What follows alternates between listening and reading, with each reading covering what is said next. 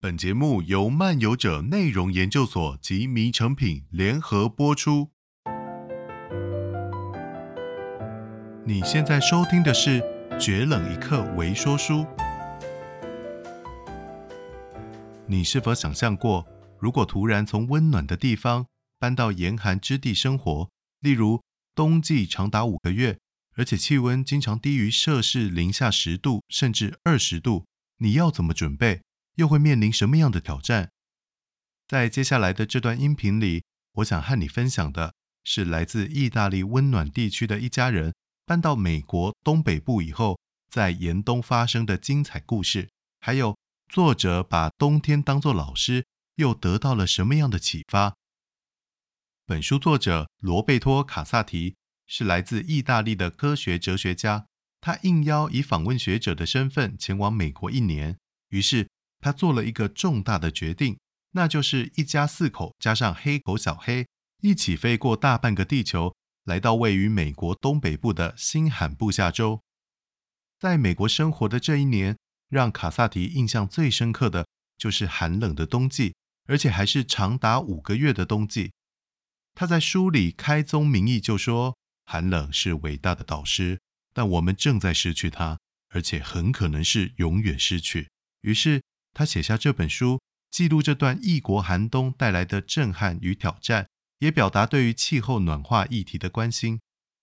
通常讨论暖化或气候变迁的书，读起来往往充满严肃忧思或充满分析数据。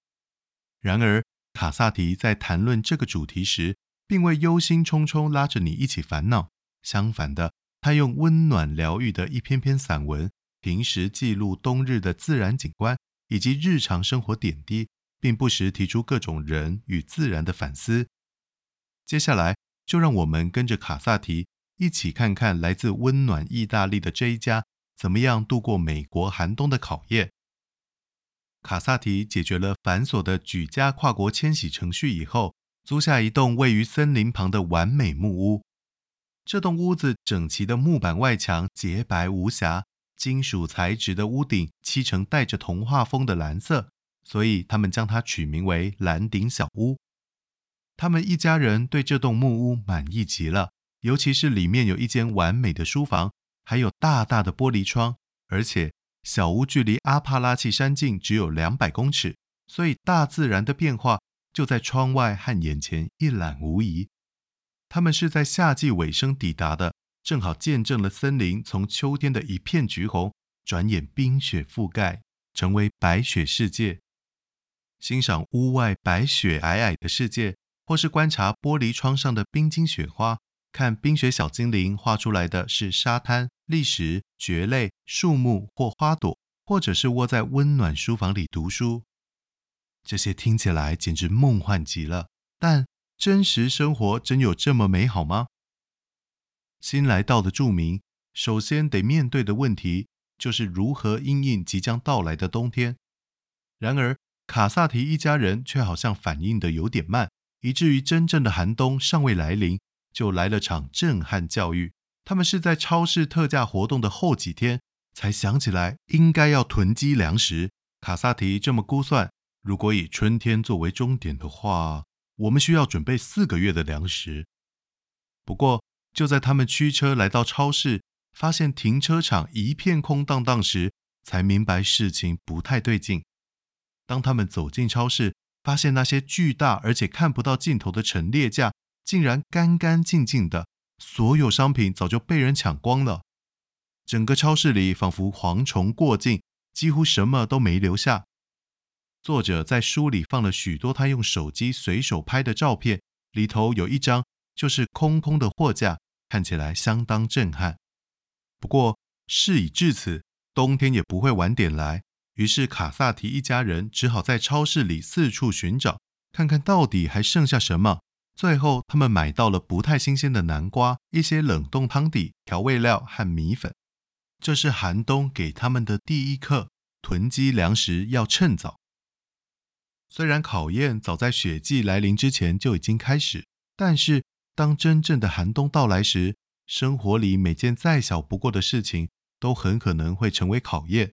因此，卡萨提的房东就写来一封信，好心提醒他们两件事：第一，在极冷的日子里，最好让水龙头持续流出少量温水，水量差不多每十五分钟装满一个茶杯即可；第二，三不五时要冲一下马桶，以免一楼浴室地板下的水管结冻。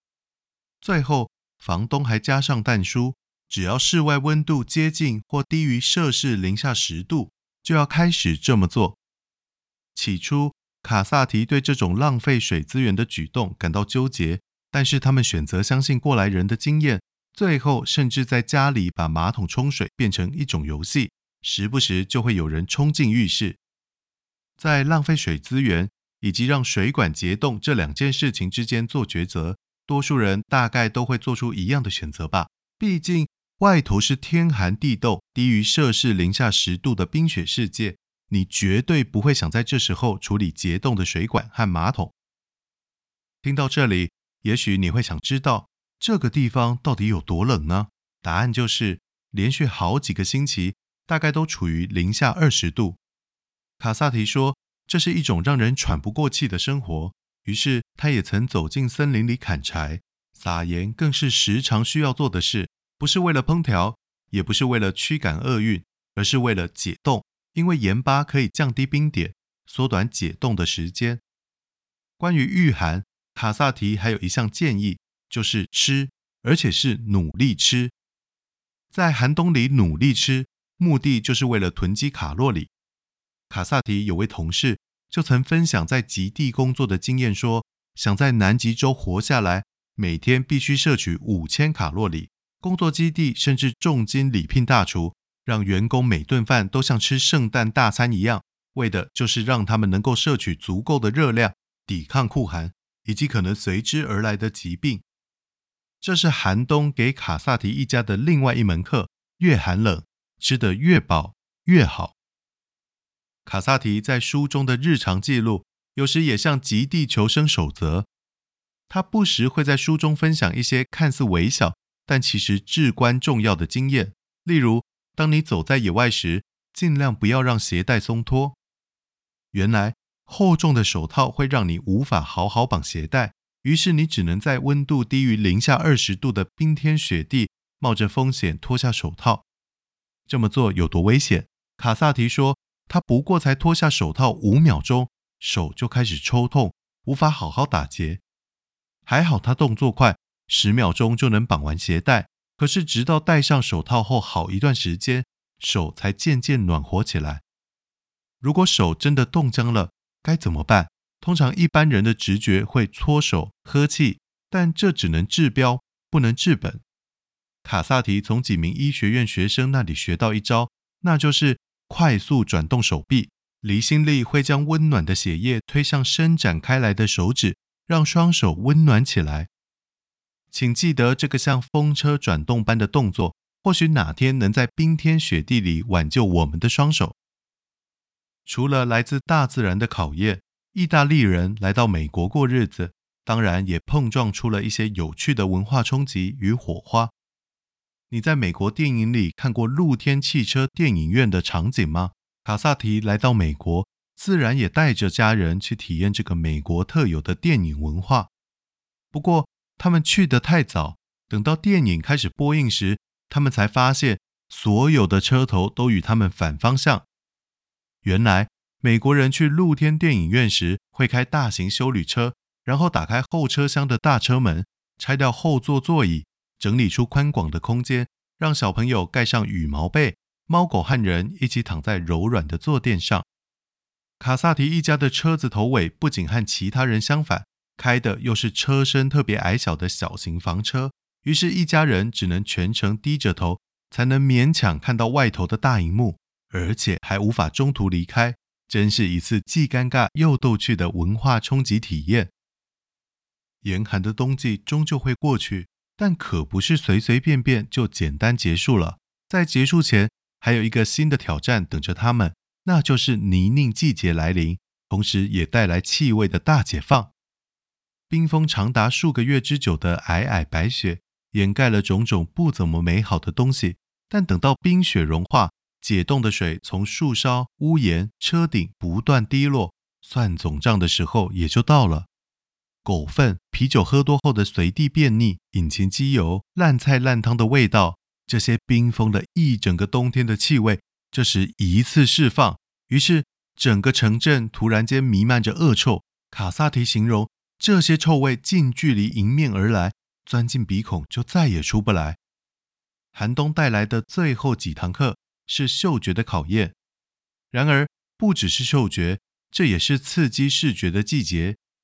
因为冰雪融化得很快，那些在秋天落下来不及腐烂的落叶，就在白雪开始退去时冒出头来，于是遍地是老旧、枯黄、脏兮兮的草地。视觉的冲击和气味一样，变化剧烈，仿佛人们又再次经历秋天，然后才会迎来真正的春天。在《绝冷一刻》这本书里，寒冷仿佛是严苛的老师。为来自意大利的这家人上了许多课，也带来许多新的体验。卡萨提以科学家冷静的风格作为基调，但书写时时而感性，时而轻松，时而突发奇想，也不时在欧美文化之间从容穿梭比较，读来饶富韵味，令人愉快且能引发深省。不过，他在撰写这本书时，还有更深的意涵与期许。那就是希望让这些文字像时光胶囊般，把逐渐消失的严寒保存下来，为后世留下记录。毕竟，在全球暖化越来越快的脚步下，我们正在逐渐失去寒冬。本音频由漫游者文化与遍路文化联合制作，朗读者严咏。